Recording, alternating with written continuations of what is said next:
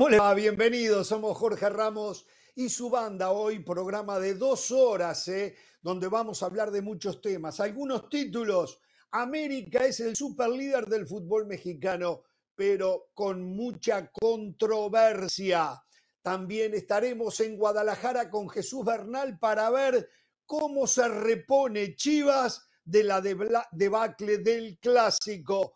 Pumas no quiere seguir haciendo trampa y cambia horarios de partidos de local. Habló Messi y aseguró que jugará Copa América. El Mundial por ahora está en suspenso y a la vez en suspenso está su condición física. Arabia Saudita dice que seguirá lavando su imagen si le sirve ganar plata con la nueva liga de fútbol. En enero van a temblar los equipos europeos. Señoras y señores, algunas de las cositas que tenemos preparadas para ustedes. Eh, comenzamos Jorge Ramos y su banda y el saludo a la banda, al señor Hernán Pereira, como siempre, eh, el más antiguo, el más veterano, el de mayor trayectoria en el programa, no estoy diciendo que es un viejo, ¿eh? no, no, no, no, no. Simplemente es el hombre que tiene más antigüedad en el programa, junto conmigo. ¿Cómo le va, Pereira? Se dio a conocer el ranking FIFA del mes de septiembre. Argentina continúa como primero, la selección de Francia segundo, como el Mundial, primero y segundo, Brasil tercero. Importante lo que tiene que ver con CACAF. ¿Por qué? Faltan dos rankings. El último que se ejecute en noviembre va a definir los cabezas de serie para el sorteo de la eliminatoria de la CONCACAF. Por ejemplo, Guatemala mejoró, ¿eh? del 107 avanzó al 103. Bueno, qué bueno, qué bueno, me lo deja contento. Mire, mire, hoy se vino con vestimenta tiktokera, ¿eh? Mírelo, mírelo. Sí, sí. ¿Eh? Vestimenta tiktokera, ya no usa camisa, ya usa con la camiseta que duerme, viene y sale al aire. ¿Eh? estoy aprendiendo de los jóvenes. Así vi a David Faitelson, vi a Paco Gabriel. Entonces dije, esa es la nueva onda, Jorge. Yo voy a ir en ese camino, voy a ir en ese camino, voy a ir en ese camino. Lo único, tiene un defecto, usted todavía lo puede hacer. Se nota el cogote de, de ganso acá cuando uno se pone eso. Digo, a la edad de uno, ¿no? Usted se le vería muy bien, Jorge. No se ¿Usted cree? Lo voy a tratar, lo voy a tratar. ¿eh? Mire, mire Jorge, y, Carolina lo sabe. Pregúntele a Mohamed. Claro, hay que exteriorizar, hay que transmitir confianza, Jorge, no se preocupe. Mire, yo mido 5'6, pero vengo aquí como que si fuese Brad Pitt, ¿me entiende lo que le digo? O sea, es todo cuestión de transmitir, Jorge, hay que transmitir. Exagerado, 5'6, usted no pasa de 5'3, pero bueno, usted como siempre exagerado, usted como siempre exagerado, qué bárbaro. 5'6 mido yo y tú eres más bajito que yo. No, lo que pasa es que usted usa tacones o usa esos tenis grandotes, Carolina, la tengo bien vista, ¿eh? no se preocupe, ¿eh? yo sé sus trucos. Bueno, a ver, dígame algo de fútbol. De fútbol, yo quiero opinar, Jorge. Quiero opinar de los temas candentes que usted ya puso sobre la mesa. Quiero hablar del robo a Querétaro. Anoche a Querétaro lo robaron, aunque mucha gente diga lo contrario. Y nos dice Moisés Llorens que el Barcelona tiene técnico para rato. Técnico para rato. Sí, sí, sí, sí, sí, ese es otro de los de las novedades de hoy. Entre eh, comillas. Ayer ya saludó la señora. Hay técnico para rato. Hay técnico para rato mientras se den los resultados. Exacto, exacto. El técnico siempre es interino. Los técnicos son siempre interinos y con la, con la maleta lista. Ayer yo le decía a Del Valle y a los tiktokeros como Del Valle y clientes como Del Valle que en cualquier momento en cualquier momento el Real Madrid dice que va a traer a Aubameyang, Aubameyang porque tiene más marketing que el pobre de José Lu. Bueno, hoy, hoy se habla que en enero Aubameyang podría llegar al Real Madrid. Y juro que yo no sabía nada, ¿eh?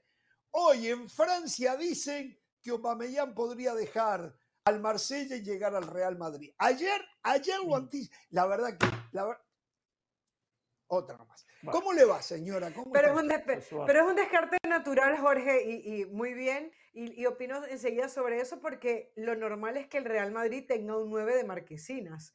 Lo normal no es que esté jugando José Lu, lo normal. Ahora, ¿cuánto tiempo va de eso, no? ¿Hace cuánto no vemos un 9 en el Real Madrid? Porque es que una cosa es lo que suena que va a llegar al Real Madrid y otra cosa es lo que termina llegando al Real Madrid. Yo recuerdo el, el torneo donde llegó Camavinga, donde llegó Chouameni. Una cosa además, es que tú pagues 60 millones por un jugador y otra cosa es que ese jugador valga 60 millones. Y creo Ah, que es lo que bueno, pasa últimamente, ¿no? Lo que está pasando con Chouameni. Bueno, a Sí, ver, Pero clarito voy a hacer y ya veo que cuando pensaba que yo iba a estar en la misma línea de Del Valle, no sé cuál es la línea de Pereira y de las alas, estoy otra vez más en la acera de enfrente. Ayer, el segundo gol del América, está correcto que haya sido validado. Para mí no hubo falta de Lichnowsky. No salta Gularte, no intenta siquiera saltar, nunca le pone las manos arriba Lichnowsky para no dejarlo saltar. Directamente el zaguero uruguayo decidió no saltar y cuando quiso ya tenía encima el cuerpo de Lichnowsky que sí fue a buscar la pelota. Correcto el árbitro en haber cambiado la decisión. Lo dije, no, No robó el. América, está perfecto la decisión del árbitro. Lo dejo al Valle, lo dejo. eh. Vaya, vaya, después voy yo. Eh. Tranquilo. Vamos por- vamos Perfecto, para mí, para mí sí, sí se apoya en Gularte. Claramente Lichnowsky le pone no nada más un brazo, los dos brazos, y eso le impide a Gularte saltar. Eh, No, Lichnowsky no quizás tiene los brazos sin utilizar los brazos le hubiese ganado. Sin utilizar los brazos le hubiese que ganado, pero al momento no de que le tiene pone los brazos No en la nuca, para mí ese gol no del debió de Valle. contar. ¿Cómo? Del Valle no tiene. ¿Sabe qué? A Quiñones lo estaban agarrando en esa jugada y hubiese sido penal seguramente. Ah, bueno, perfecto. Marque penal de Quiñones entonces, pero no me diga que ese gol está No, bien no, no, no. convalidado. Ahora me la lleva a otro Ah, lado. Quiñones. Está como No, los no, no, compañeros yo no de se la llevo Picante. a un lado.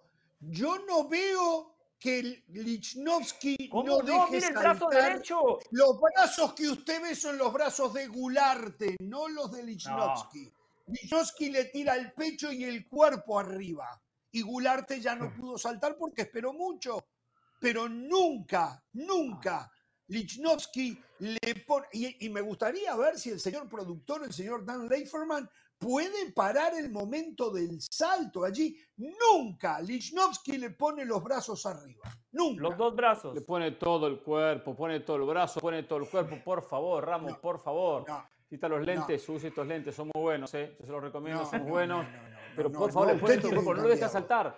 No, a ver, si, a ver si la saltar. producción puede parar el momento sea, del salto. Mire. A ver si podemos parar, eh, congelar el momento del salto, del cabezazo. A ver si lo podemos hacer. Sería Jorge, mire, normalmente, normalmente los penales o lo- la- los goles o las faltas en el área, cuando hay un tiro libre, digo, no, tienen que dejar que, que, el- que- que defienda o que ataque. Y para mí es muy claro. Lisnovsky se va completamente encima de Gularte. Y no solamente eso, fíjese este detalle. El principal considera que hay falta, considera que hay falta. Y lo llama el VAR, y lo llama el VAR, y le, y, es le, y le hace dudar.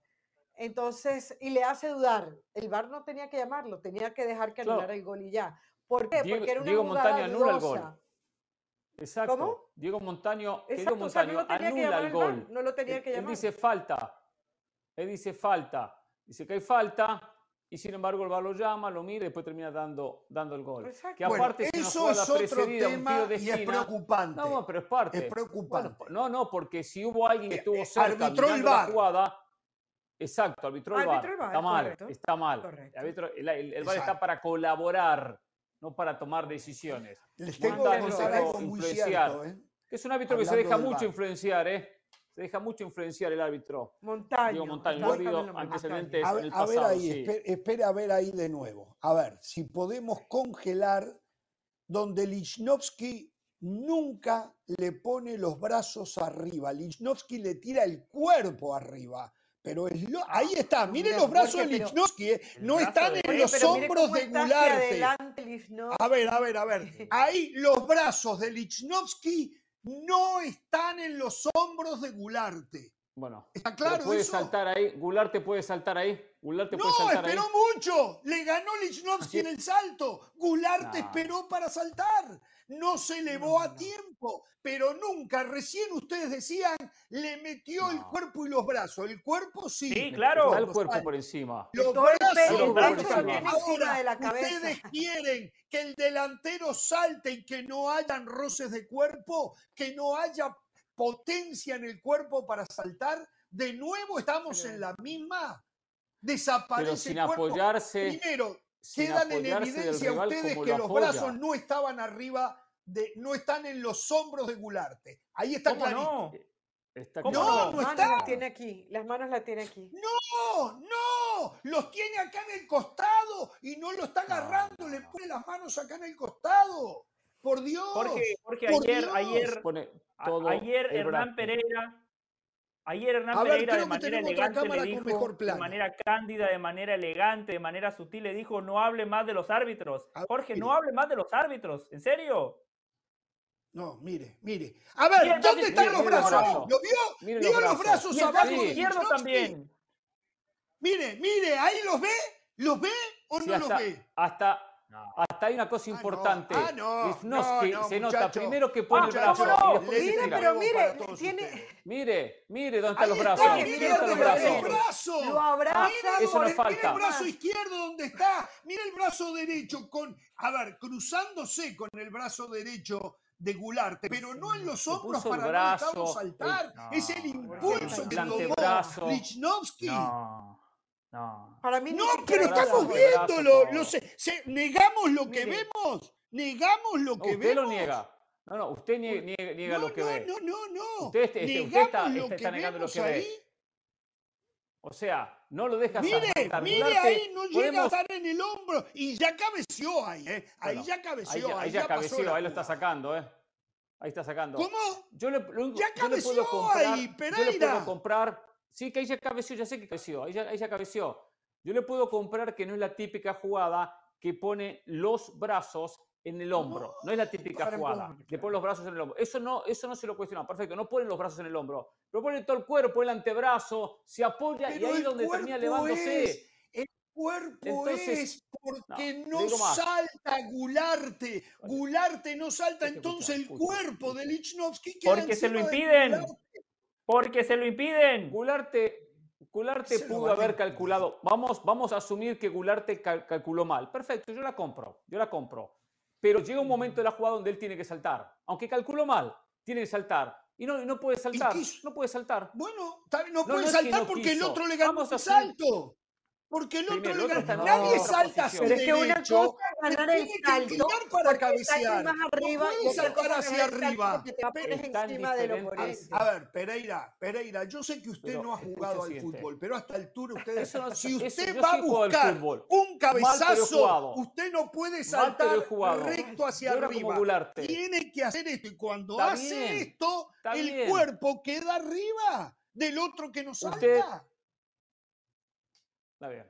Ya está, ya está.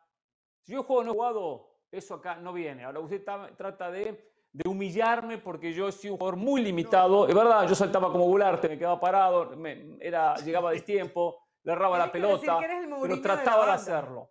Trataba de hacerlo. jugaba mal, pero. Pero, pero como técnico he aprendido, he aprendido de todas esas carencias que tuve como jugador. Después eso le enseño a los futbolistas y gano campeonatos. Otras cosas que el resto no hace. Pero bueno, ahora, ahora, eh, Goulart en algún momento tiene que intentar su movimiento, que sea destiempo, lo que sea, o que salte mal. Y no lo hace. No lo hace porque es imposible hacerlo con una persona arriba. Una persona que se termina montando arriba. O sea, eso es infracción. Pero bueno, tanto anoche discutieron por eso. Igual era el América, Ramos. Es Es, el difícil. América. Es muy El América pasa como, Miren como que con yo el Real Madrid. he- criticado ayudas a a la favor. América, Y pero hay esta una, no. hay una jugada peligrosa no. de, del propio Henry Martín cuando le pega un defensor de la América chilena que intenta en el área que deriva Sí. del tiro de esquina que era para sancionar y, y cobrar infracción de la- en, en ataque del América y Sí, por consiguiente sí. no era tiro de esquina. Ahí, si me, me la la lleva ahí, este, a ver, estoy, eh, lo apoyo, lo apoyo, me pongo atrás suyo y lo apoyo. como, Ahí co- co- yo soy eh, Gularte en esta. Soy Gularte. exacto, es exacto, pero salta, Jorge salta conmigo, se me estamos encima todo. Bueno, estamos juntos en eso. Ya que, ya que no lo vamos a convencer, Jorge, a estas alturas, usted es No. caso perdido. Déjeme, déjeme darle vuelta a la página y hablar un poco de, de- de lo futbolístico que observé anoche. Espere, espere, espere, espere, ya voy con Sí. eso y vamos al futbolístico. Usted tiene razón. Esto que voy a contar es muy cierto, ¿eh? Esto es muy cierto. No puedo decir en qué país, mucho menos dar nombre, pero ayer hablé con una persona que en un país de Latino- Latinoamérica está, tra- trabaja en el bar. Y esto yo ya lo había dicho, debo ser el máster de esto yo, ¿no? El tema de las líneas, de las líneas que trazan de la posición adelantada, me lo garantizó él. Es el cuento. Te ponen y te sacan a alguien de la posición adelantada cuando quieren y como quieren. Es el cuento. Y me dijo lo que habíamos dicho acá. El VAR es una herramienta de manipulación de resultados. Y más allá que no coincidimos, al fin y al cabo, esto que pasó ayer del América, lo manipuló el VAR desde arriba. Lo manipuló el. VAR desde arriba. No, Pero, ayer, lo juro, hablé con una persona en un país latinoamericano que trabaja en el bar y me dijo los que les acabo de contar. No, es cierto. Pero al final de cuentas, el único resolutivo es el árbitro. Si Montaño hubiese tenido personalidad, él se queda con lo que marcó en primera instancia. Si después los árbitros se dejan condicionar, es problema también de los árbitros. Eh, yo le quería Sí. mencionar. a- sí, perdón.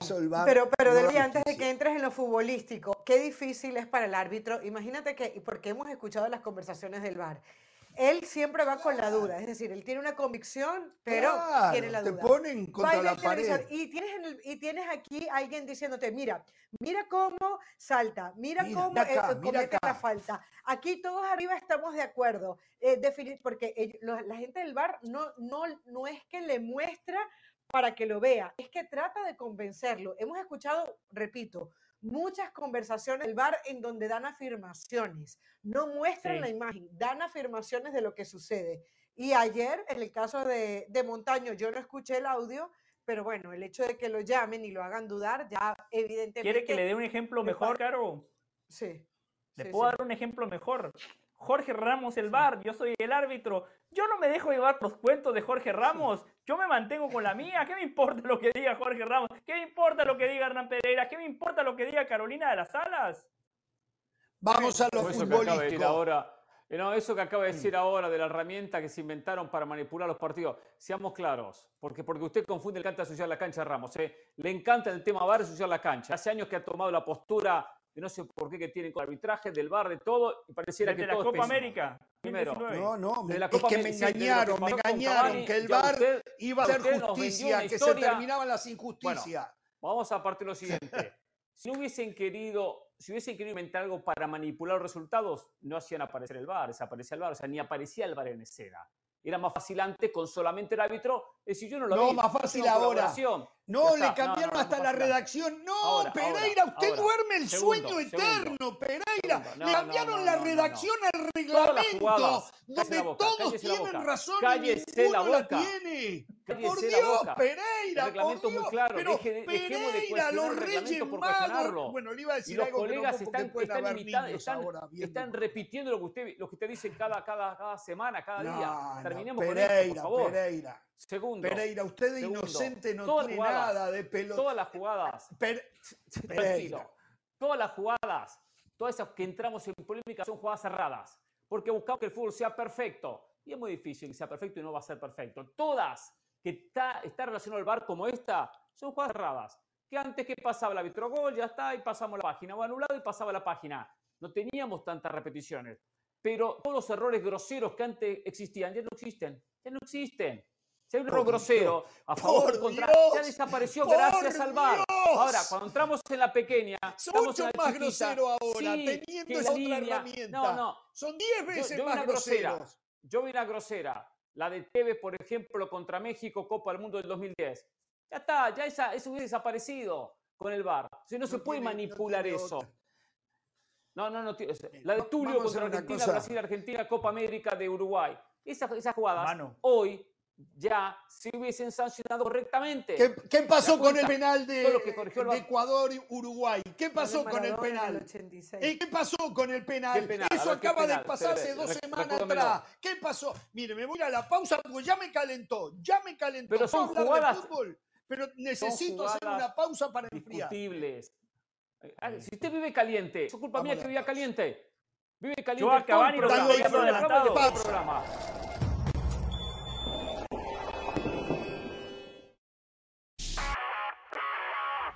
Hola, soy Sebastián Martínez Christensen y esto es Sport Center ahora. Empezamos hablando de la selección de Paraguay porque este miércoles se oficializó la llegada de Daniel Garnero como nuevo director técnico de la selección guaraní. Reemplaza a su compatriota, el argentino Guillermo Barros Esqueloto, quien había sido despedido después de muchos malos resultados. Hay que recordar que Daniel Garnero en su época de jugador un mediocampista creativo del Club Atlético Independiente con quien fue campeón en la década del 90, pero hace tiempo que está radicado en Paraguay. De hecho, ganó ocho títulos con Libertad y es el director técnico más ganador en la historia del fútbol paraguayo. Veremos cómo le va al frente de la selección de Paraguay. Hablamos ahora de una nueva edición del ranking FIFA que no sufre cambios, al menos no en el podio. Primero sigue la selección argentina que estira su ventaja sobre Francia, es ahora de 11 puntos y completa el podio la selección brasileña. Si hablamos de selecciones de CONCACAF, en la duodécima posición está ubicado la selección de México, un puesto por detrás de los Estados Unidos, ocupan el puesto número 11 en el último ranking mundial de FIFA. Finalizamos hablando del Barcelona porque el presidente Blaugrana, Joan Laporta, agradeció al representante Alejandro Valde, Jorge Méndez y también a su director deportivo Deco por la manera en la cual trabajaron juntos para que se llegue a un acuerdo con el lateral izquierdo que lo vincula con el Barcelona hasta el año 2028. Además, se mostró muy optimista en cuanto al presente y el futuro del club y augura una recuperación económica. Para más información acerca de la liga, recuerde que tienen nuestro gran programa por la pantalla de ESPN Deportes, La Peña de la Liga, 1 y 55 de la tarde, horario del este, 10 y 55 de la mañana, horario del Pacífico, La Peña de la Liga por la pantalla de ESPN Deportes. Esto fue Sport Center. Ahora.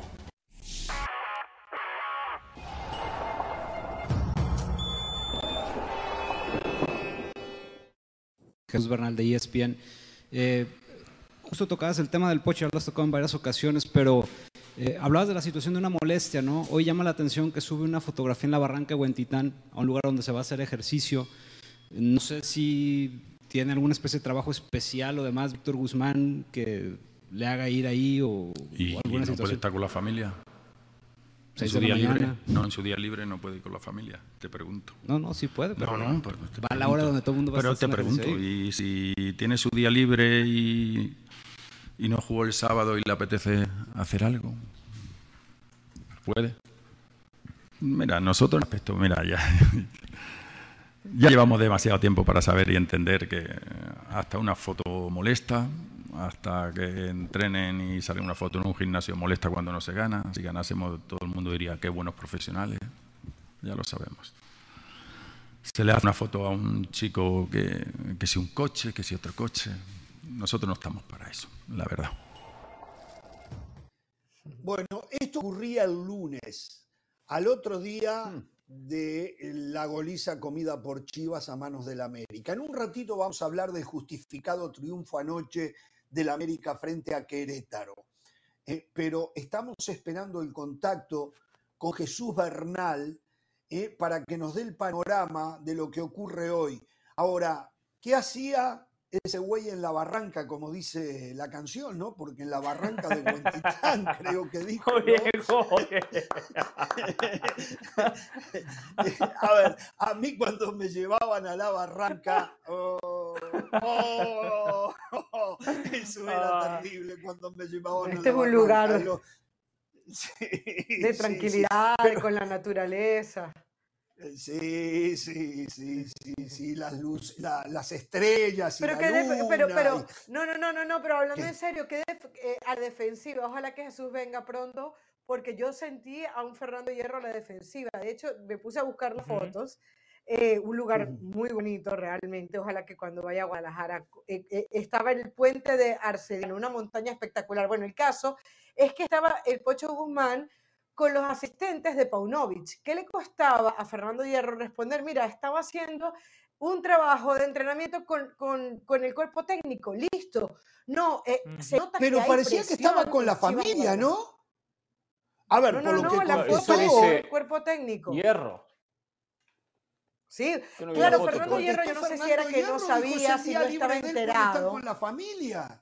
Yo creí Yo que no estaba sé con si la era que él no- familia. yo, sé- yo no sé si era que él no estaba enterado, pero dijo, puede, podía estar con la familia, ¿no? O sea, él enseguida lo tomó como que Jesús le estaba diciendo que estaba portando mal el Pocho Guzmán, cuando yo creo que lo que se estaba tratando de decir era, no hay un quiebre entre el Pocho y, y Paunovic, que era lo que Claro. estaba sonando. O sea, hay, hay en el Chivas una predisposición después de la derrota que tiene a Fernando Hierro y a Paunovic así.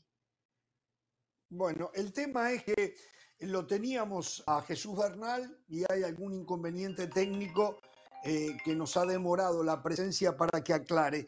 Mientras eso ocurre, muchachos, vayamos eh, con el triunfo ayer del América que lo ubica como super líder eh, y, y hagamos la disección de un equipo que para mí está lejos de lo que debería de ser defensivamente sigue siendo un equipo hiper, súper vulnerable. Vean esto, ¿eh?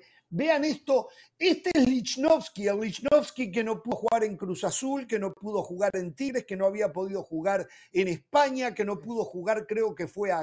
¿A dónde fue? Estuvo en Arabia Saudita él también, creo, ¿no? Hoy ya nadie habla de esto porque terminó siendo el golazo de cabeza que puso 2 a 1. Pero lo primero que debe hacer defender no lo hace bien, ¿eh? Lo mejor de este América es que es líder del campeonato, pero ahora tuvo un primer tiempo donde no jugó bien. Mejoró en la segunda etapa, ¿eh? Su tiempo mejoró el, el América. También estaba obligado por, la, por el resultado adverso, por esa derrota. Lo fue a buscar. Eh, puso a unos jugadores que no eran habituales titulares. También eso influyó negativamente en América, que estuvo muy lejos del rendimiento que había mostrado contra Chivas. En cierta manera tratando de dejar a todos contentos o descansar a algunos titulares, como el caso de Brian Rodríguez, o, o, que terminó jugando el caso de Suárez. Eh, ahora, dónde los resultados son buenos desde la posición de líder. El rendimiento de la América, pensando en liguilla, y falta mucho eh, para la liguilla, tiene que mejorar. Porque con este rendimiento, una mala noche queda fuera, queda fuera del campeonato y se queda nuevamente sin el título. Pero es, está líder, es mucho más fácil ahora acompañar y mejorar desde el liderazgo. Livnowski, por supuesto, tendrá que mejorar mucho porque si no, los problemas de la América de En mano el a mano van primer tiempo le cabecearon cuatro veces en el área de la América. En una de ellas, Problemas Malagón salió sí. espantoso, espantoso. En el 21, yo, Eh, yo no tomé bueno nota, saliendo Malagón, ¿eh? 21, 23, 31, todas las jugadas eh, aéreas para el América era un vaticino de gol para Querétaro que fue mucho mejor en el primer tiempo. Pido instrucciones de nuevo por, el ¿eh? pinganillo, eh, porque no, no escuché bien. ¿eh? Este, que- No, perdón, yo soy Pereira, cortito. adelante. No, digo, Malagón es un pichón de Ochoa. Malagón tiene problemas en la salida, no es de salir. No es de salir. Y a veces cuando sale, eh, titubea. Un concepto encima- de Del Valle y tenemos a Jesús Bernal. Y encima Hernán Malagón mide nada más 1,82. Los que lo piden para la selección mexicana de fútbol, en el contexto del fútbol internacional, no tiene porte, ¿eh? no tiene envergadura para ser un guardameta eh, de selección. Después seguimos con lo del América. Qué bueno traer a Jesús Bernal, un tipo que nos da un salto de calidad. Por cierto, yo estoy de acuerdo con el análisis que hizo Carolina de las Alas de la pregunta correcta que hizo Jesús Bernal. Desde la barranca de Huentitán, preguntando qué hacía el güey en la barranca. Eh, a ver, vimos hace un ratito eh, eh, la pregunta que molestó mucho a Fernando Hierro de parte tuya, Jesús.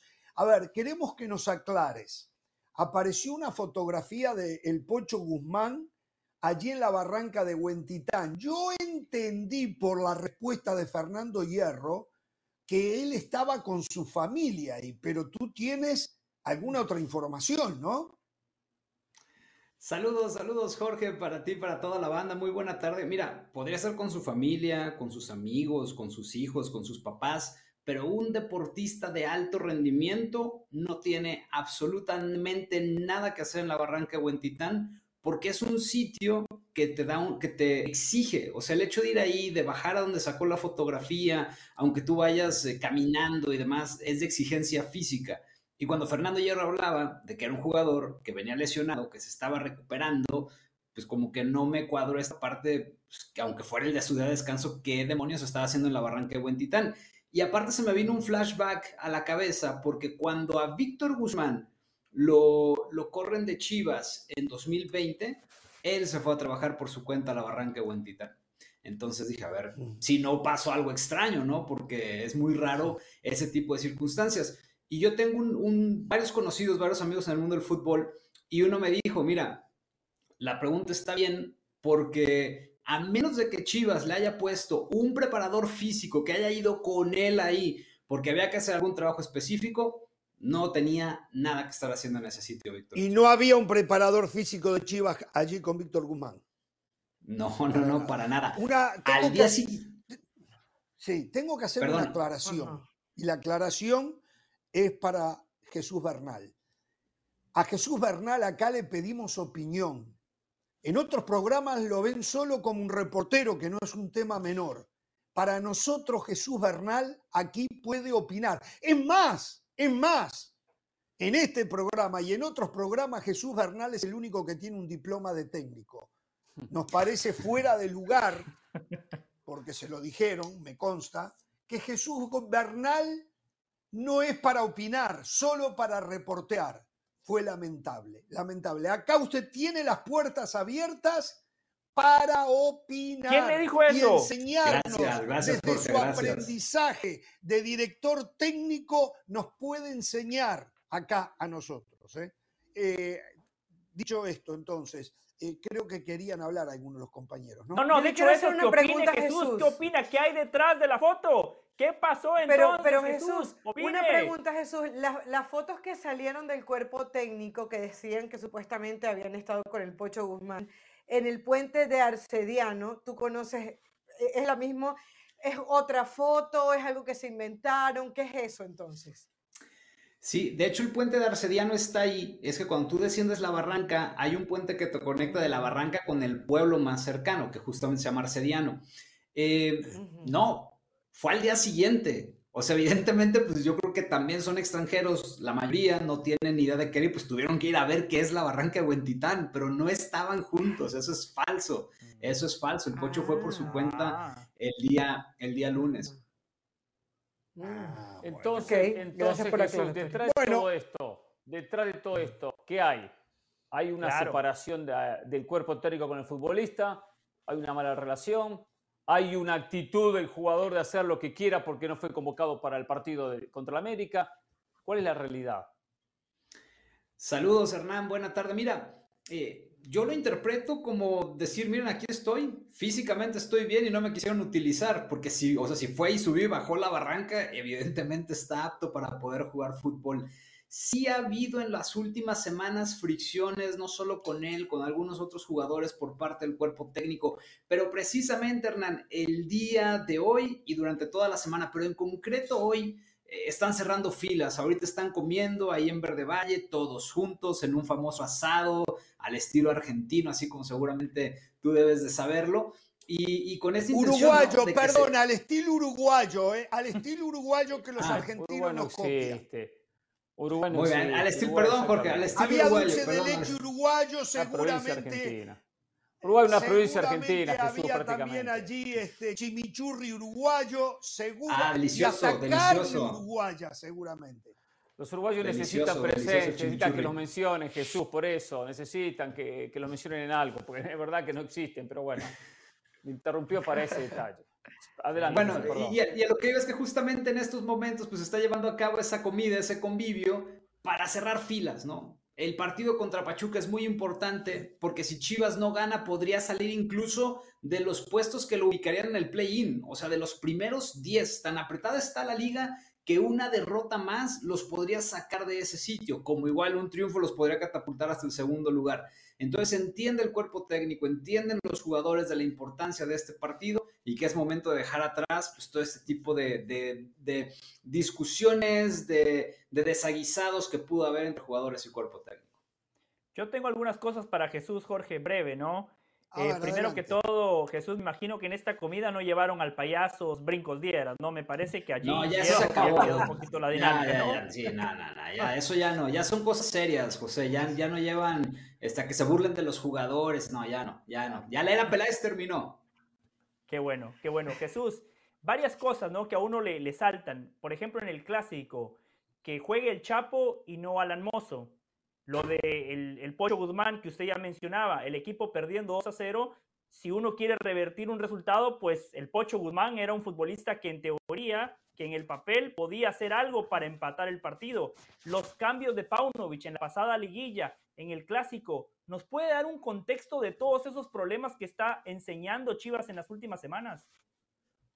Es que, mira, qué bueno que citas el tema de la final, porque justo desde ahí es donde viene este, ¿cómo llamarlo? Como este desencuentro, ¿no? O sea, todo era maravilloso, todo era perfecto en la gestión de Belko Paunovic y el grupo siente que ahí se volvió un poco loco.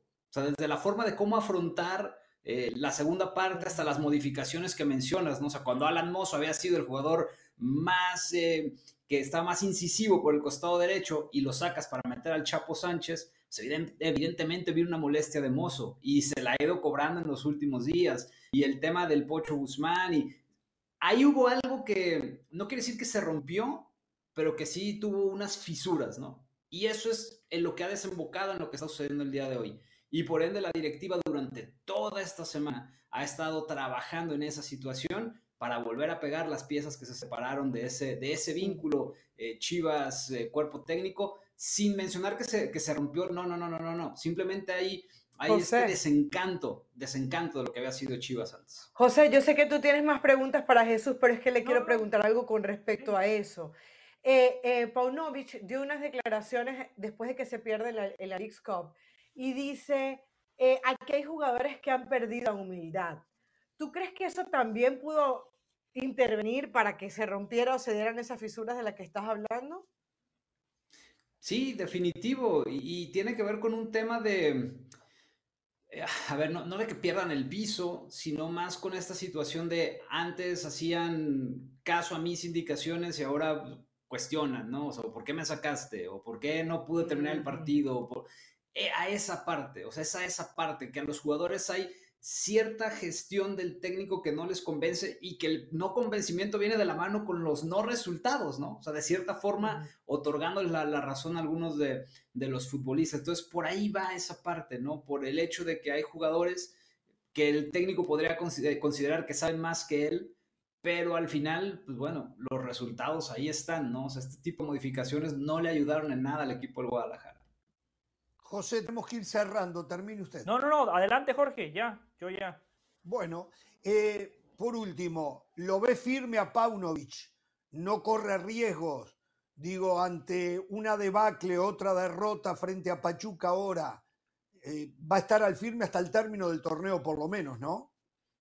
La intención es que esté firme dos años más, que es lo que le queda todavía de contrato a Fernando Hierro en el equipo de Chivas. Es el escudero que él eligió para llevar este proceso, lo dejó claro en la conferencia, dijo, es un proceso a, medio, a mediano plazo y Belco es el encargado de comandarlo. Estén tranquilos porque no habrá cambios. Ahora, en el fútbol todo puede pasar, ¿no? Y si pierde dos o tres partidos más, pues la cuestión pudiera comenzar a tambalearse. Pero al menos de entrada, en la mente Fernando Hierro está no una continuidad por los próximos seis meses, una continuidad por los próximos dos años con Belko Paunovic. Abrazo, Jesús. Muchísimas gracias por este rato, ¿eh? Gracias, Jesús Bernal. Entonces, la actualidad de Chivas. Vamos a hacer una pausa y al volver, la disección del triunfo. Bueno, digo, ya habíamos hecho parte de ella, pero tal vez quieran agregar algo más. Ayer, muy buen triunfo, gol válido de Lichnowsky. Miren cómo mueve la cabeza Jesús Bernal. Miren cómo mueve la cabeza Jesús el Bernal. Jorge, el Barmérica. Barmérica, no, no, no. Estuvo mal que el bar cobrara, pero fue válido el gol. Vamos Pregúntale a, la a Jesús.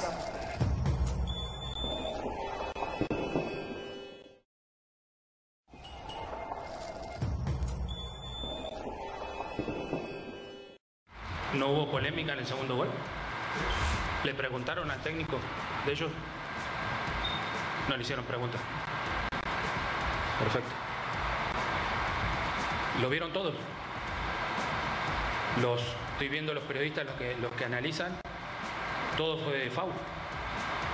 Entonces el árbitro no tuvo los pantalones para marcar el, el de lo que había marcado. Está clarita la imagen. Entonces, hoy estoy muy enojado, porque bueno, el América no necesita de eso para, para, para ser superlíder o para ser este, para ganarle a Querétaro, a Querétaro. Y habla mal de ustedes si no le preguntaron lo que, lo que vieron en la cancha. Entonces, creo que empecemos por ahí. Pasión, determinación y constancia es lo que te hace campeón y mantiene tu actitud de ride or die baby.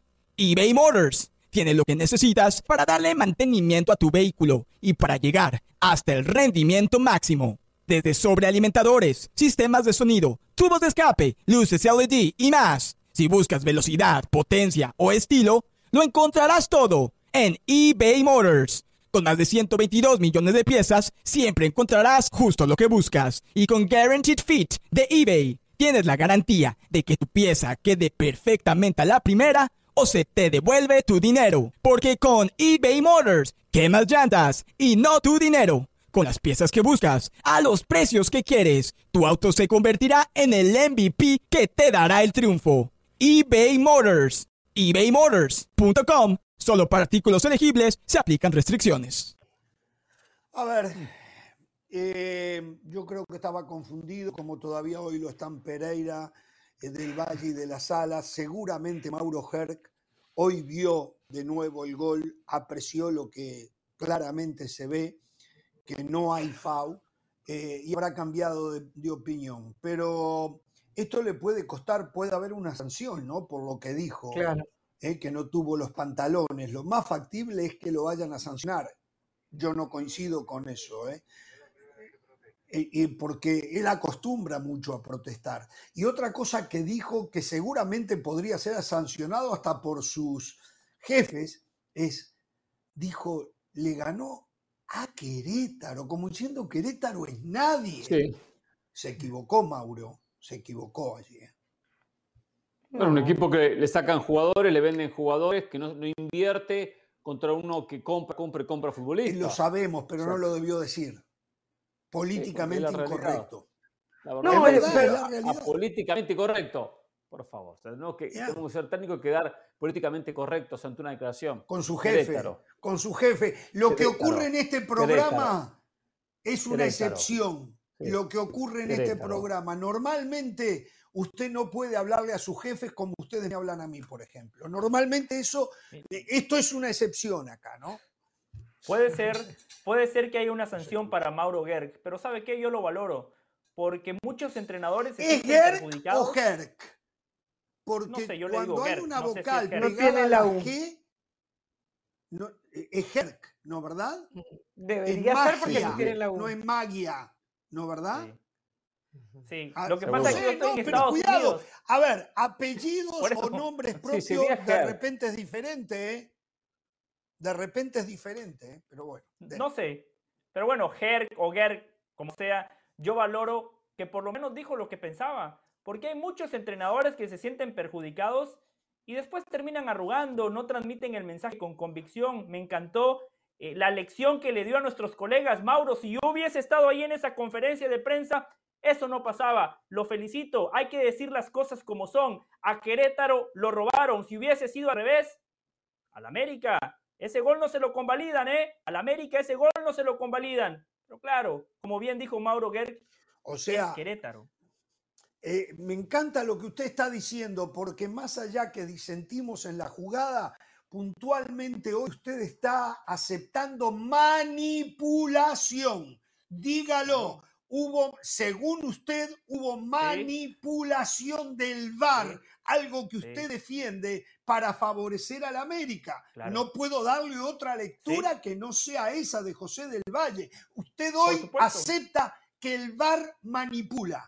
Perfecto, lo Mire, felicito. Finalmente, demoró mucho. puntual- Demoró mucho. Ah, en esta no, no, jugada puntual. Quiere decir que si el VAR en cualquier jugada quiere manipular, manipula. Y usted lo acaba de aceptar.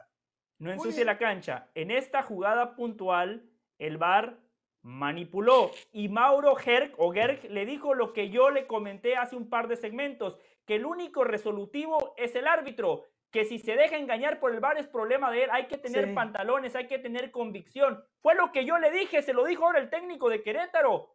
Sí, él, él se equivocó utilizando esa palabra de hay que tener pantalones. Él ha podido decir, claro, lo que pasa es que está molesto y es evidente que no lo va a decir tan fácil, pero él ha podido decir, me hubiese gustado que el árbitro se mantuviese en la suya y no lo iban a multar. Con esto le va a venir multa. Lo ha podido decir, ha podido decir exactamente lo mismo en otras palabras y no le venía multa. Eh, pero evidentemente estaba molesto. Es que es muy difícil que tú domines el primer tiempo tienes el partido 1-1 pasado el minuto 70, tienes la oportunidad de ponerte arriba y luego una falta eh, clarísima que el árbitro pita y que no la mantiene por el VAR, es evidente que por eso el técnico argentino está bravo y por eso es que termina declarando lo que está declarando y le va, le va a jugar en contra.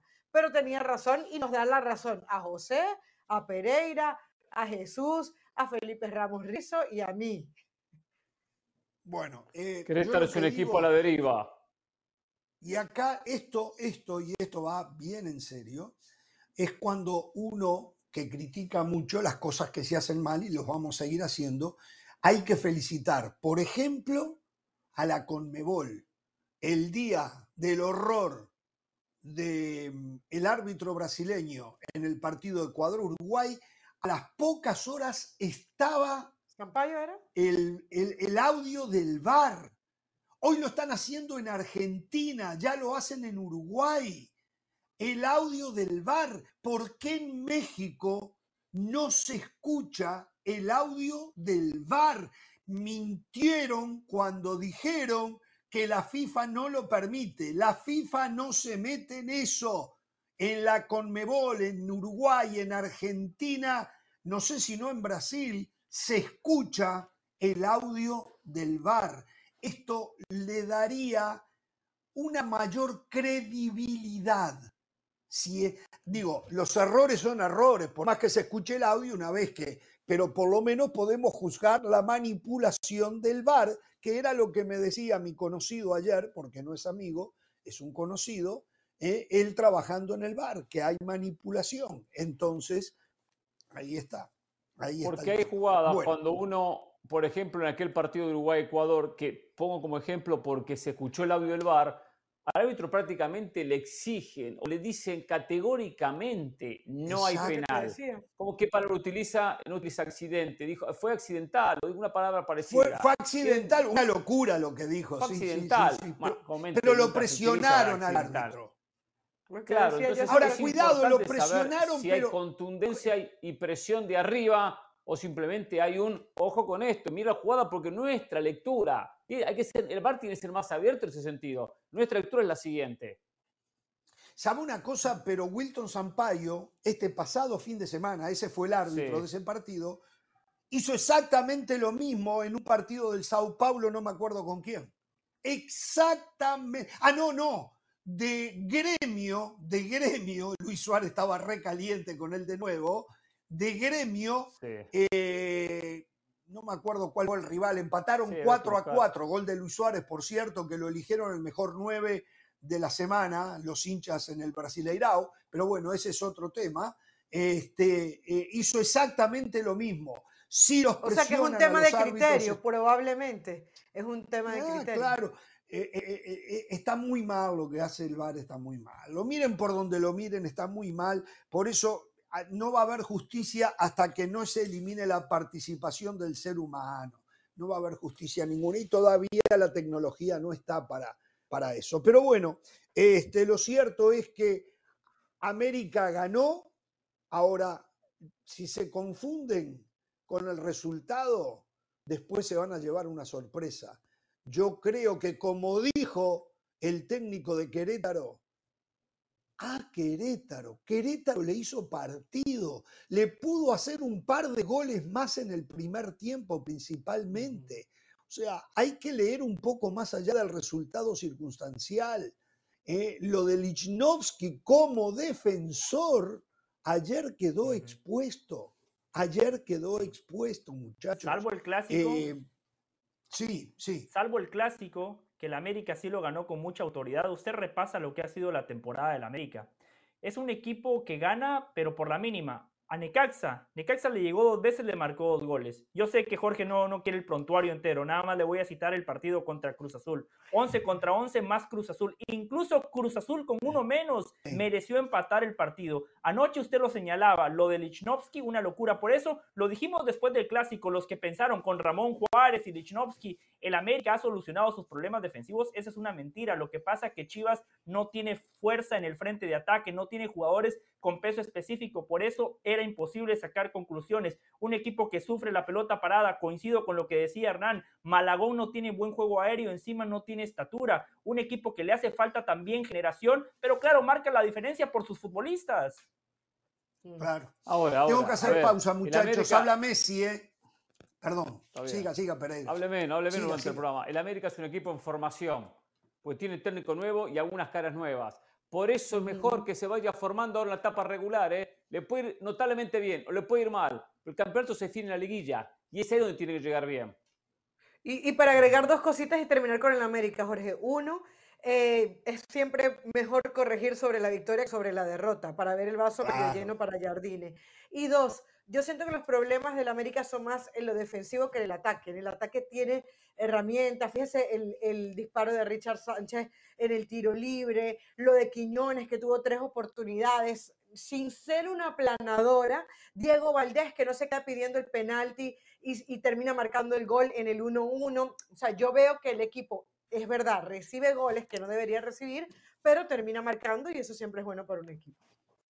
Vamos a la pausa. Al volver, atención, ¿eh?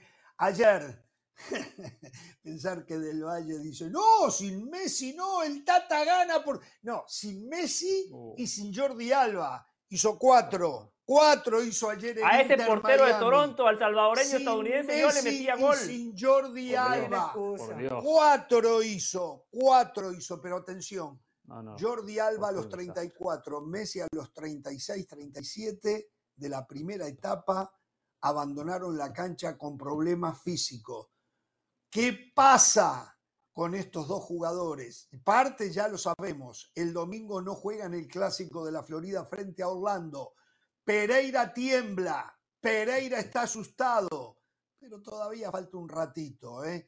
Va a jugar la final de la US Cup el señor Lionel Messi y el señor Jordi Alba al volver de la pausa. Y además habla de su futuro en la selección. Volvemos.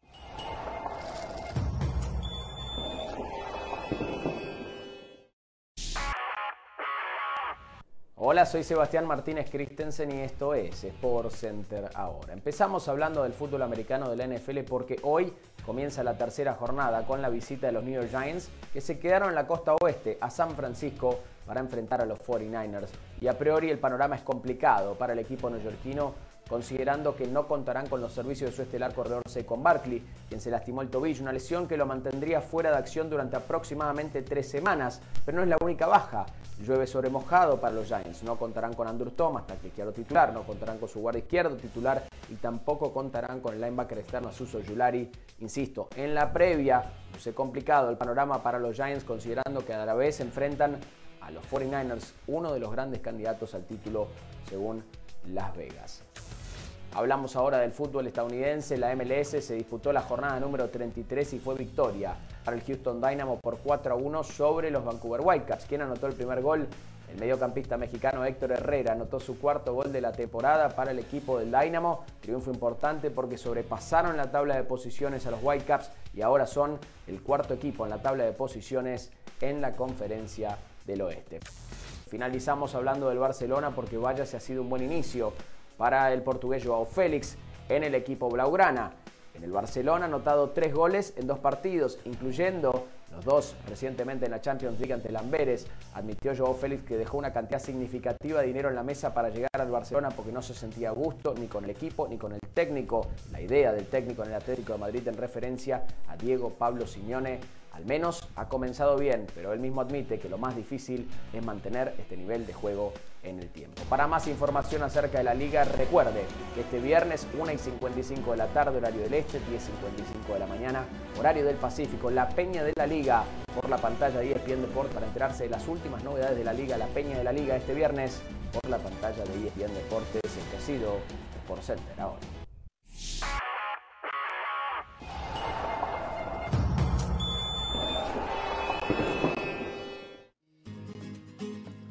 Señores, este sábado a las 12 y 15 del Este, tres horas más temprano en el Pacífico, 9.15 hora del Pacífico, Barcelona Celta de Vigo, la Liga Española por ESPN Deportes e ESPN Plus. Volvemos.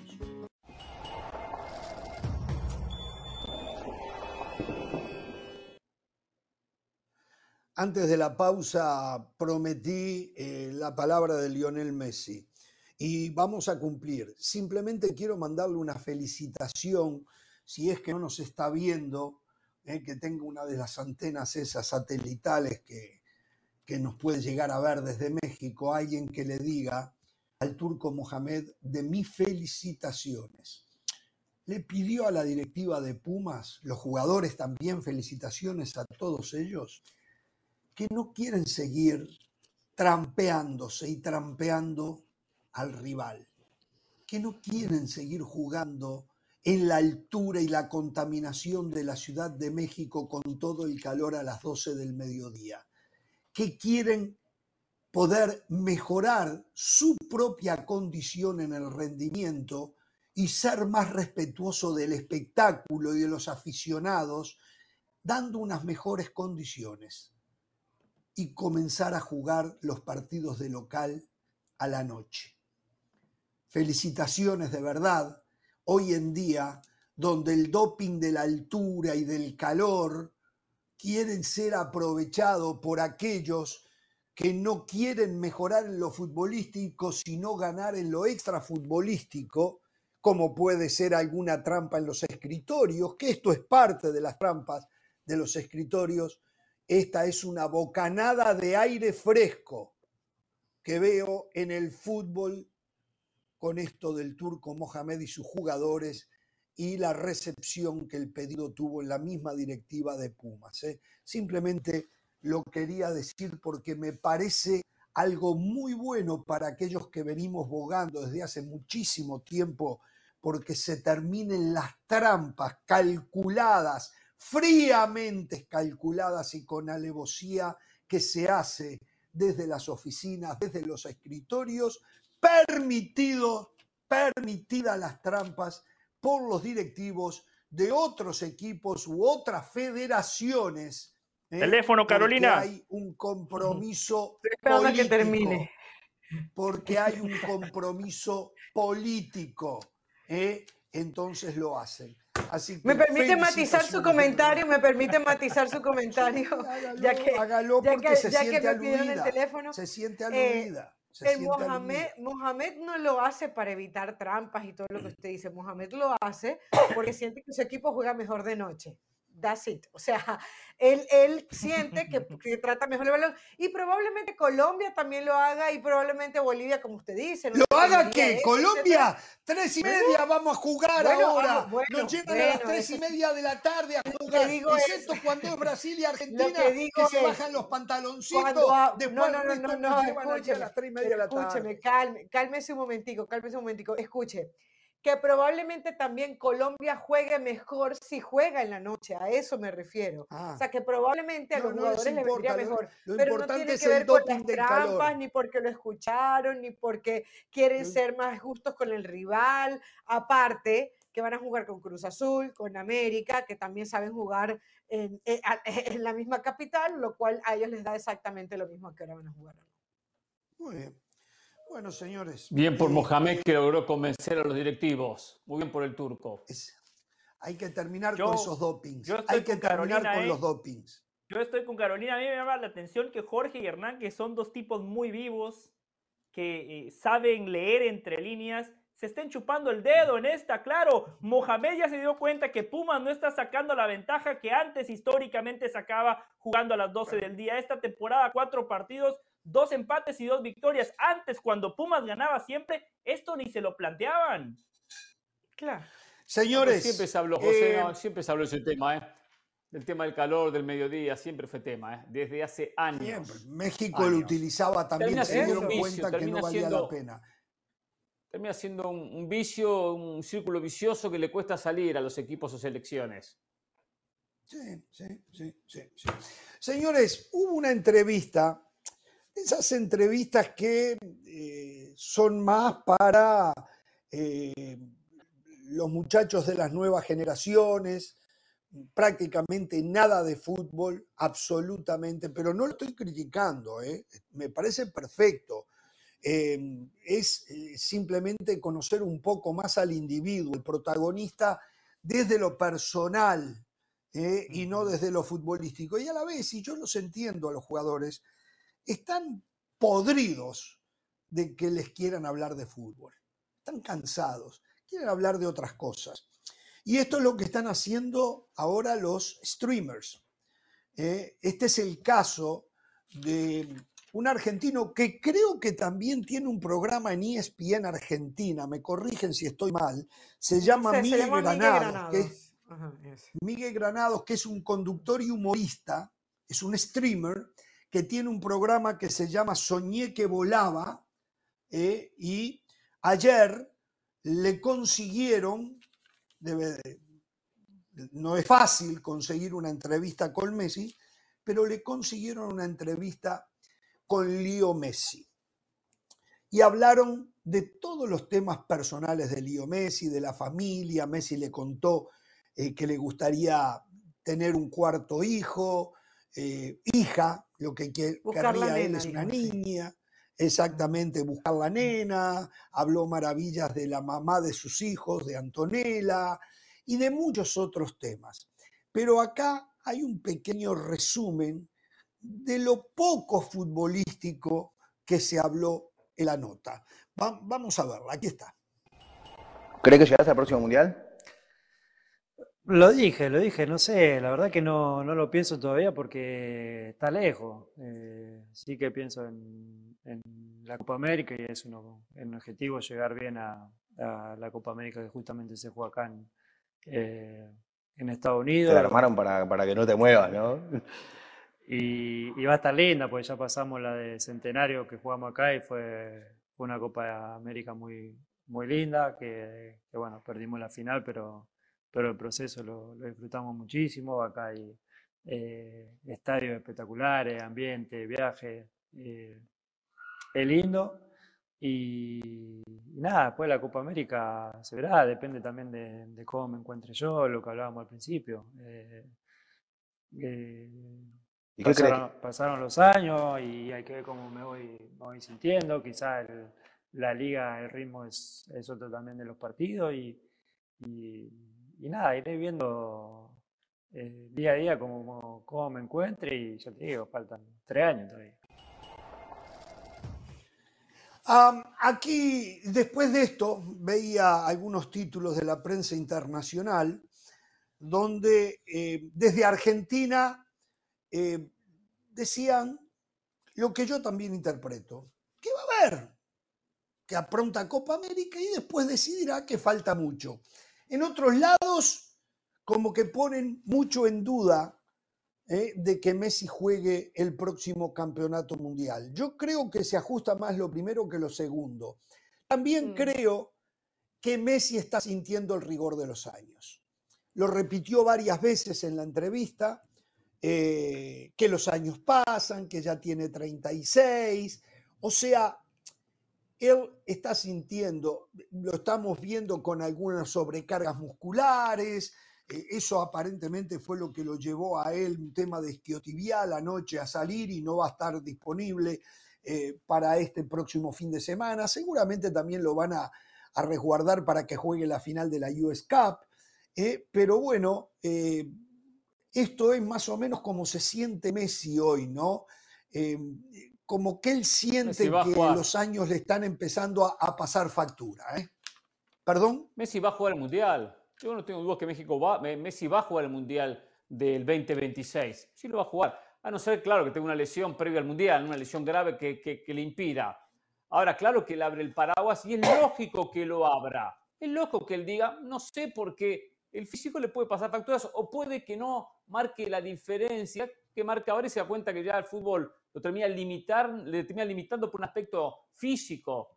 Eh, pero él quiere jugar. ¿Por qué él viajó a Argentina para jugar contra Ecuador? ¿Por qué él viajó a Bolivia solo para acompañar a los jugadores en el partido donde sabía que no iba a jugar? Porque es líder. Ama estar Por más que otros digan argentina. que no, porque es líder. Ama estar, bueno, ama estar con la no es, no es líder, pero ama estar con la selección argentina. O sea, él va a querer jugar. Ahora, él sabe que si el físico no le responde, ya no puede hacer nada, ¿eh?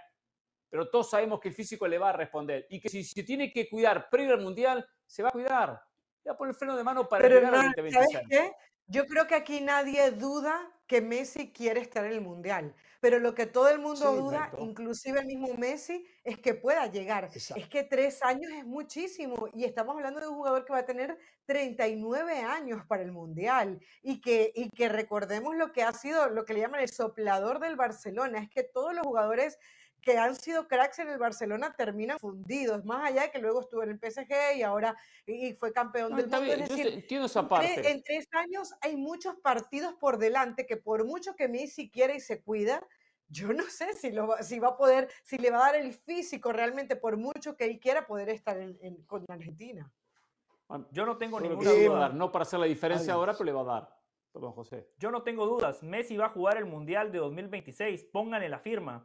Además, tomen en cuenta el contexto. Una eliminatoria de mentiras. Messi, como buen líder, viajó a La Paz, pero dijo no juego. ¿Para qué? Y así vamos a ver muchos partidos a lo largo de la eliminatoria pero no estás donde viendo va a que se viajar para lesionó. hacer acto de presencia. Perdón, pero ¿cómo que para qué? No estás viendo que se lesionó. O sea, hay gente que todavía cree que se inventó la lesión en La Paz. No No. jugó contra Atlanta y contra Toronto Sí. no aguantó el primer tiempo. Y No, hay gente que pensaba que contra Atlanta no quiso jugar por el, el césped artificial también.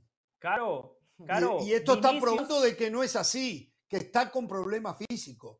Esto Primero que todo, probando, un lo que pasó ayer. La lesión que tiene Messi o la que tiene Jordi Alba no es producto de la edad. La lesión es parte del juego. Le pasa a Vinicius, que es mucho más joven que Messi, en plenitud de condiciones y se terminó rompiendo. Eso puede pasar. Le puede pasar a Messi, a Jordi Alba, a cualquier futbolista. Yo lo que digo Sí, es que con esta el, eliminatoria de el mentiras, producto Messi- de la edad es que cada vez cuesta más reponerse. Déjenlo terminar. Ese es el producto de la edad. Sí, cuesta no la lesión en sí.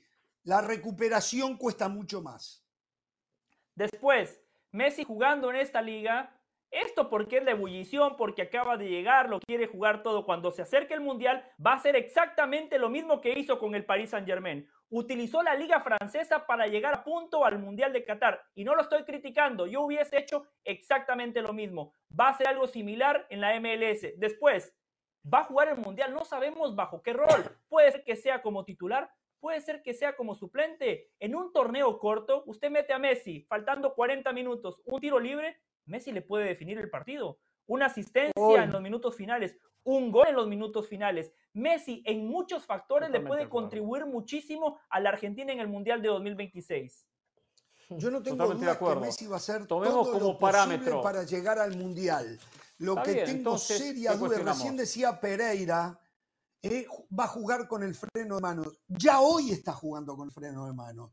Usted mírelo, Claro. lo que pasa que es Sí. tanta la calidad que tiene que le, le alcanza estando con el freno de manos para hacer la diferencia. El tema es que si hoy ya juega con el freno de manos, dentro de tres años, Exacto.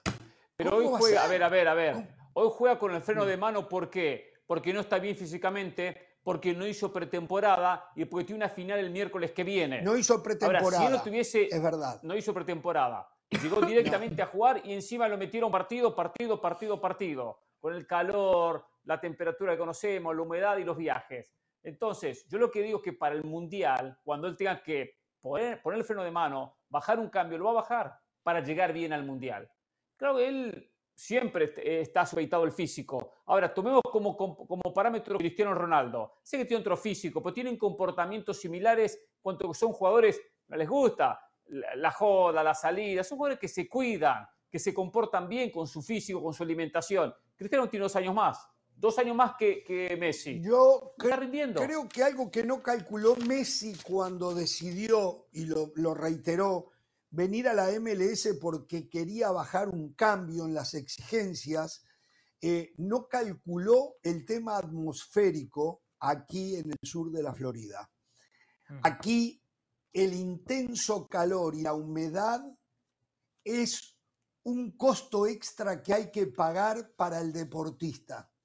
Entonces, eh, no sé, no tengo la información, pero yo calculo que los jugadores deben de perder 3, 4 kilos por partido, aquellos que se esfuerzan, ¿no? 3, 4 pero- kilos por partido Sí. por el tema atmosférico en el sur de la Florida. Sí. Creo que eso no lo habían tenido en cuenta. Y eso, Tiene usted eh, toda el la calor razón. y la humedad Tiene te usted toda la razón. ¿eh? No discuto la ciencia, no discuto lo que usted acaba de decir.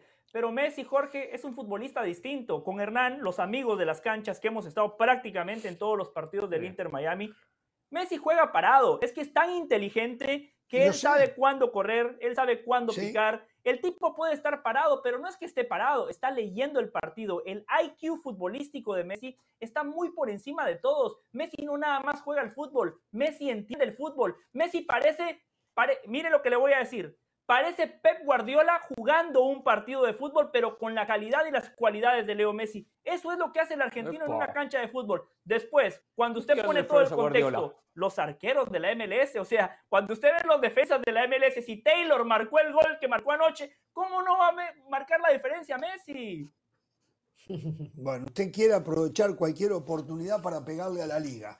¿Eh? No Pero sin embargo después verdad, ¿eh? anda rogando con la manito estirada para que le den una entrada o para Es que le den verdad. una acreditación. ¿eh? Usted y el otro Ah, que está trabajo. No, no, no, no, es mi Usted y el otro que está a su izquierda. Sí, Nos sí. merecemos la acreditación, nos merecemos el acceso al estadio. Hablamos Sí, de sí, fútbol sí, sí. todos los días. ¿Cuánto Sí, le aportamos sí, nosotros sí. al fútbol Claro que sí, Unidos? el programa se lo merece, Muchísimo. el programa se lo merece. Pero bueno, eh, otra de las cosas que habló, que algunos lo toman de diferente manera, pero yo estoy con él, está dolido. La pasó mal en Francia, la pasó mal. Sabemos Sí. que el vestuario o el vestidor, como le dicen por estos lares, eh, no era lo mejor. Los egos dentro de ese vestuario seguramente hacían un poco complicada la convivencia, pero dijo esto, fui el único jugador, campeón del mundo, que no tuvo reconocimiento de su club entre mis 25 compañeros del mundo, pero no pasa nada, es entendible, estaba en el país al que le ganamos la final. No, no, no, no importa. En lo caballeresco, en la derrota, en el deportivismo, tenían que haberle reconocido a Messi, felicitado y haber hecho algún eh, evento público en el estadio antes de un partido en reconocimiento a Messi. Muy mal, muy mal por la gente del Paris Saint Germain. ¿eh? Muy, muy mal lo tengo que decir. No tengo ni por qué defender a Messi en esta, ni defender a nadie, pero lo cierto es que hubiese mostrado la deportividad que tenían los franceses, que, tampoco no todos los franceses son culpables de eso. Tenemos que hablar directamente del Paris Saint Germain y justamente no lo manejan franceses al Paris Saint Germain, por, por cierto. ¿no? Pero Jorge, una Entonces, cosa, se viendo, merecía, viendo el lado, se viendo el merecía un lado del Paris reconocimiento. Saint Germain y viendo que habían compañeros que le acababan de ganar la Copa del Mundo, digo, estaba bien que le, que le reconocieran, que, pero hasta qué punto ese reconocimiento podía ser grande, porque estabas, o sea, estabas jugando para el enemigo, o sea, les acababas de ganar la final del Mundial. Fi- Figúrense ustedes que hubiese, vamos No a poner un jugador, no, pero, pero póngase usted, Uruguay llega a la final de un mundial y hay un jugador que juega en Peñarol y tiene a un compañero que acaba de perder la final. ¿Le gustaría a usted que llenaran el estadio centenario para, para aplaudirlo? O sea, porque una cosa es lo sí, que es Lo Messi que para es el que resto del mundo, no? pero para ¿Por ellos no? es, es el rival que te acaba de ganar y es de No alguna manera importa. parte de la cultura futbolística. No, no, Digo, no, no, lo- no, lo no. Primero, los cabal- lo- franceses, Ujú. los franceses, Carol, no son tan, digamos, enfermos futbolísticamente como somos en otros países. Que no van a aceptar eso, históricamente, o sea, no han sido así, por tanto no, no, no estaba mal hacer un pequeño reconocimiento, que sea un pequeño Un reconocimiento. pequeño, no, un pequeño Exacto. a eso. Exacto, Oh, sí, yo no estoy hablando cualquier cosa, nada. De acuerdo, Una no es que el estadio se llenaba para tontería. ver al Messi campeón del mundo. Y aparte hay otra cuestión. Yo entiendo que si de repente era el suplente del suplente, no había jugado pocos minutos, era que fuese el jugador número 25 de Argentina, bueno, era Messi aparte. Era Messi, que fue figura en la Copa del Mundo. Entonces, algo merecía, algo tendría que haber hecho el Paris Saint Germain. No hizo absolutamente nada. Quizás porque no quiso ofender a Mbappé, pero podría haber- haberle explicado a Mbappé. Podría explicar a Mbappé. Mbappé A ver, venir. Pasa esto, esto y esta- esto. Y Mbappé lo iba a entender. Me está presionando la, producción para ir a la pausa, pero quiero decir un par de cositas más alrededor Pero déjeme decir algo Messi. sobre ese tema, breve. A ver, dele, dele, dele, dele. dele. Estoy totalmente de acuerdo con Messi. O sea, lo que, le, lo que hizo el Brighton con McAllister, el City con Julián Álvarez. Messi fue la gran figura. Messi después de ese mundial se sienta en la mesa de Maradona y Pelé. Y que el Paris Saint Germain no le haya hecho absolutamente nada. Entiendo lo que dice Jorge. Son cataríes los que están al frente de la institución. Pero aquí también hay que criticar el liderazgo de los futbolistas dentro de ese equipo. Si yo soy Mbappé y quiero ganar galones y quiero mostrar liderazgo, yo reúno a los muchachos y les digo, no importa lo que digan los jefes, Messi acaba de ganar el trofeo que todos queremos ganar, el trofeo más importante en la historia del fútbol. Nosotros como compañeros le vamos a hacer un reconocimiento. Faltó liderazgo también en ese vestuario. Bien, volvamos, vayamos un poco al partido de ayer, pero a ver, el partido, lo de Toronto, impresentable. ¿eh? Lo de Toronto, Último de la tabla, impresentable. por algo.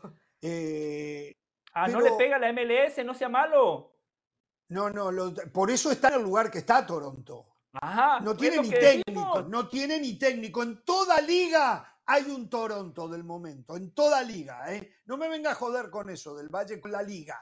Oh. En toda liga hay un Toronto y no se le pega a la liga. Vamos a ir a la pausa y al volver quiero, quiero decir alguna cosita más y quiero hablar con la gente que estaba en el estadio. ¿eh? Y con los políticos de Miami. Voy a hablar con los políticos de Miami.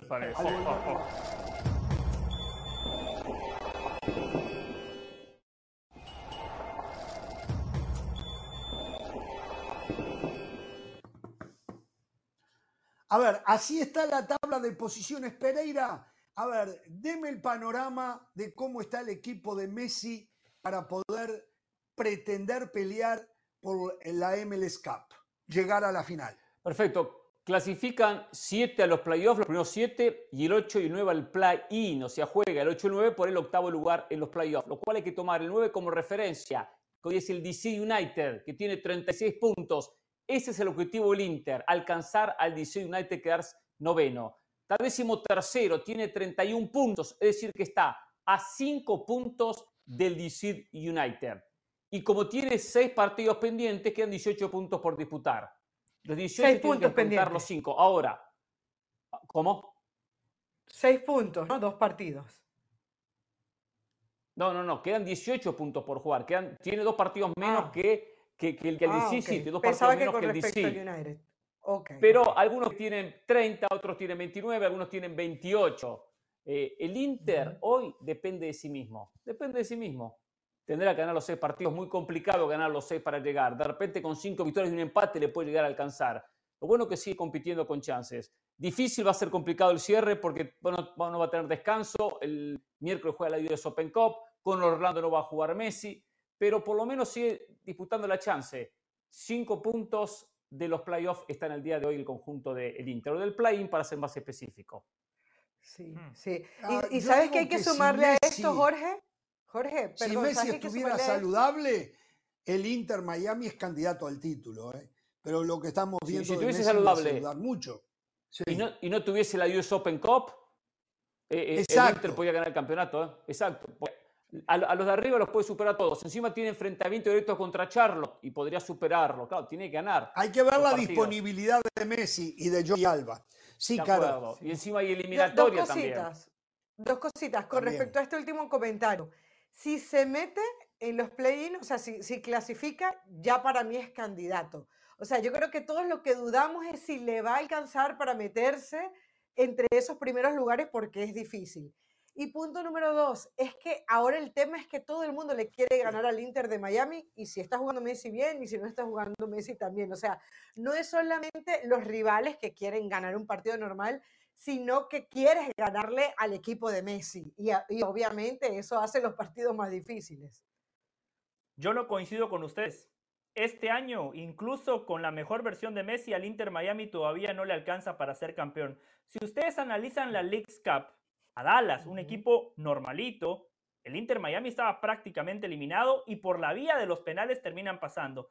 Cuando enfrentó a equipos superiores contra Nashville en esa final, Inter Miami no mereció ganar. Contra Cincinnati, otro muy buen equipo de la conferencia del Este, tuvieron que ir hasta los penales y recuerden, ese penal muy claro que no le marcan a Cincinnati arrancando el partido, una falta clara de DeAndre Jedlin. Yo creo que la próxima temporada, ya cuando Tata Martino tenga más tiempo para trabajar con Messi haciendo pretemporada, lo que decía Hernán, que es clave, con Jordi Alba, con Busquets, con Farías, ¿eh? que qué bien juega Farías. Yo creo que el próximo año sí van a ser un equipo prácticamente imbatible. Este año todavía no, no y Avilés, el zaguero, eh, el zaguero Avilés muy bueno también, el ex de Racing, ¿eh?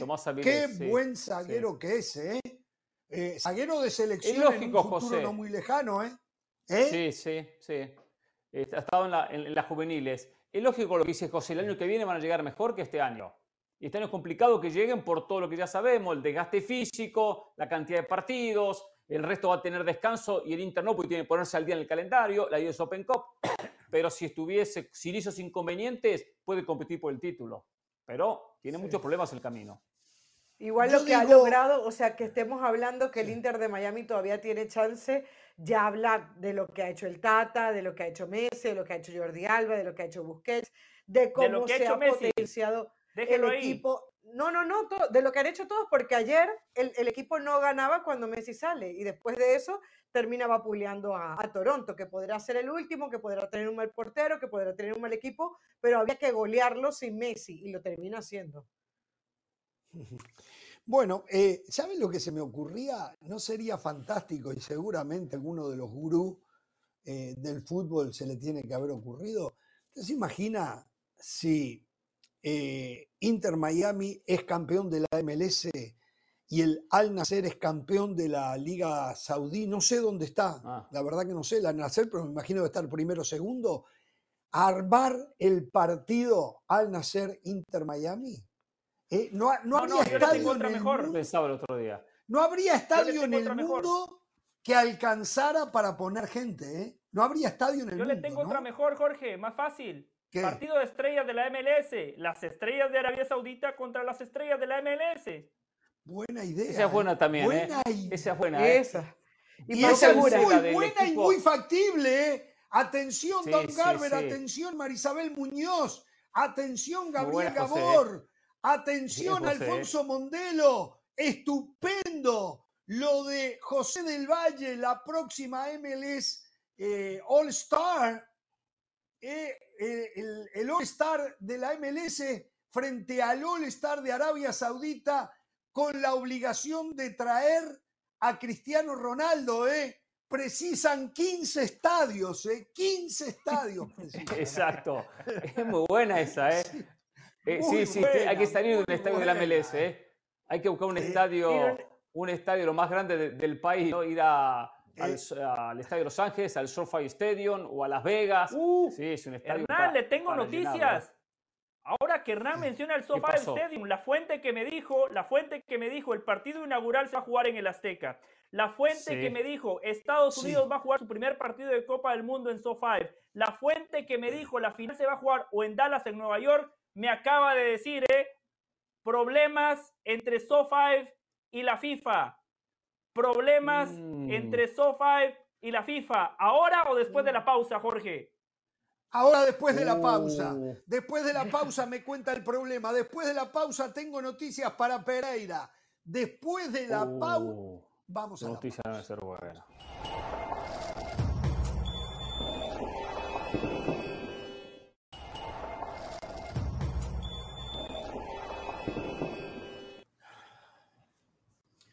Bien, allá por el mes de julio. Ramos, en un rato necesito 30 segundos.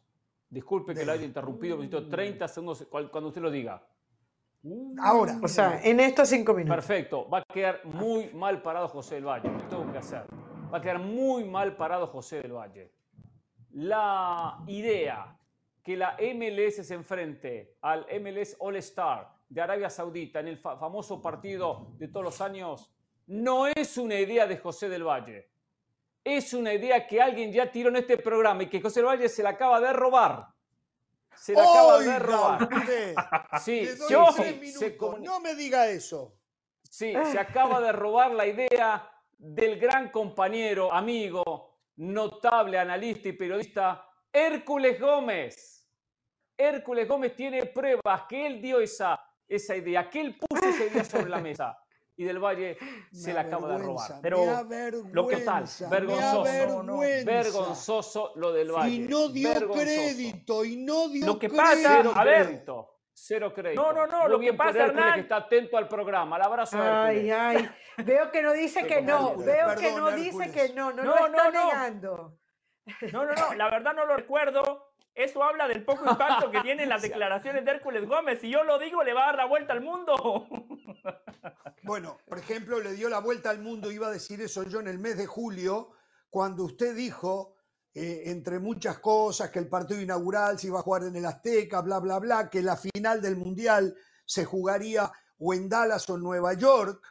Bueno, eh, en, en estos momentos está el señor Gianni Infantino, que se ha reunido con la gente de la, Liga de Hockey, la gente de, de la Liga del Tackleball, eh, eh, atención, se vienen muchas novedades tecnológicas en el Mundial. eh, y hoy se vuelve a hablar y a decir lo que Del Valle dijo aquí en julio, que la final del Mundial se va a jugar en Dallas o en Nueva York. Esa no se la robó, esa no se la robó, fue exclusiva no, de Del. Valle. No, no, no, no, esa Ahora, no se la robó. No. esto, esto que acaba de pasar me avergüenza a mí. Sí, Siento sí, a mí también, vergüenza ajena. sí. Le pido Con disculpas a la gente y yo como un idiota le creí que era una idea de él y la idea era de Hércules Gómez. Lamentable. Pero bueno, ahora Hércules, dice él, Hércules, dice Hércules. él que él tiene una información fidedigna, con fuentes Oh, fidedignas, ya totalmente no sé si creerle. creíble, información que no tiene más nadie de un problema, de un estadio del Mundial con la FIFA. Lo escucho. Un abrazo al goleador Hércules Gómez. La Ah, FIFA cada acuerdo. vez que organiza una No, Copa yo al del Mundo- compañero. al compañero. disculpas, La por lo menos discúlpese al aire. Disculpe. No, no, no. Seguramente, seguramente yo iba la dije en corto, Hércules, y él aprovechó la plataforma de Jorge Ramos y su banda para decirle al aire. Ya me acordé, yo se la dije en la Copa Oro a Hércules, Hernán, tomando una cerveza en Las Vegas. Yo le di esa idea a Hércules. Eh, Oh. la FIFA, bárbaro. cuando organiza un mundial, va a Sudáfrica y dice no vamos a pagar impuestos, esto se va a hacer así, así, así. Lo mismo hizo en Brasil, en Rusia, en Qatar. En Estados Unidos las cosas se manejan de manera distinta. Estados Unidos es el país de la libertad. En Estados Unidos están los grandes empresarios del planeta Tierra. Aquí no se chupan el dedo. Aquí saben lo que va a generar el fútbol y por eso Stan Kroenke, el dueño de SoFi Stadium, le dijo a la FIFA, a ver, a ver, a ver, ¿esta es mi tajada del pastel? ¿Solo esto me van a dar por albergar los partidos de Copa del Mundo? Uno de ellos, reitero, el primer partido de Estados Unidos en el Mundial de 2026. Stan Kroenke le ha pedido a la FIFA que le den un porcentaje mayor de las ganancias. De lo contrario, él no tiene ningún problema en decir, ¿saben qué? Mi estadio no será sede del Mundial de 2026. Esa es la información que me pasaron hace un par de horas. Oh, le van a llegar al precio. ¿eh? Le van a llegar al precio si no va a quedar expuesto a Estados Unidos. No lo sé. Va a terminar en el Rose Bowl. noticia, ¿eh? Va a terminar en el Rose Bowl. No, no, es no, le llegan al vetusto, precio, ¿eh? tam- No, no, no, no. No no. sé. Quedaría muy mal. Estados buen Unidos. análisis. Que- Quedaría muy mal. Al fin y al cabo, la FIFA genera mucho ¿Quién dinero va a ser- en una Copa del Mundo. ¿Quién va a hacer la rectificación del terreno de juego para eh, eh, ensancharlo, para alargarlo? No sé, porque usted mismo me dijo, usted Pereira, que el terreno de juego no cumple con las mediciones reglamentarias. Entonces, ¿quién se va a encargar del costo donde habrían que sacar butacas de las primeras sé. líneas, no sé, no sé Quizás qué- en esta qué es negociación, no sé quién, quién lo va a hacer, no sé. Tendrá que ser la FIFA, tiene que ser el comité organizador. De repente en esta negociación llegan a un precio y dicen, perfecto, eh, eh, el propietario del estadio se encargará de, de- de mejorarlo, de ampliarlo y de ponerlo en las medidas reglamentarias y la FIFA le va a dar más dinero, no sé, no tengo respuesta. La clara. FIFA, la FIFA está acostumbrada a que le pongan alfombra roja cada vez que hay un mundial. Están acostumbradas a lo que, lo que y, y la Conmebol también en muchos países cuando organizan la Copa América, eh, Sí, la- claro. ahora la final de la Copa Libertadores, les dan todo, les dan regalos, les, les No, no, no, ahí la, tengo que, ahí la tengo que corregir. Yo porque lo viví la en Venezuela. de la no, no, de la Copa Libertadores en Montevideo que se jugó, Mm. toda la refacción del Estadio Centenario la pagó la Conmebol. Toda, Ah, bien. incluido el cambio del césped y todo, lo pagó la Conmebol. Qué bien. Yo le voy a Qué decir bien, una pero, cosa, no, ¿eh? pero no siempre lo No lo pongo las manos en el fuego por la Conmebol, pero la Conmebol ha trabajado mucho mejor de la mano de Bueno, esta. Conmebol, una cosa es la de Alfredo Domínguez, Esta, otra esta, cosa es sí, la de, sí. la de Esta, esta, Alejandro esta. Domínguez y Nicolás Leos, claro. Eh, Hércules Gómez Pereira, me sigue mandando Pereira. Hércules Gómez me sigue mandando información exponiendo a Del Valle, pero no, no lo puedo exponer más a Del Valle, no puedo, ya lo dejé muy mal. Dígame, Ramos. Sí, A hablar de. River usted. Sí. Sí. sí. Marcelo Gallardo puede tener equipo.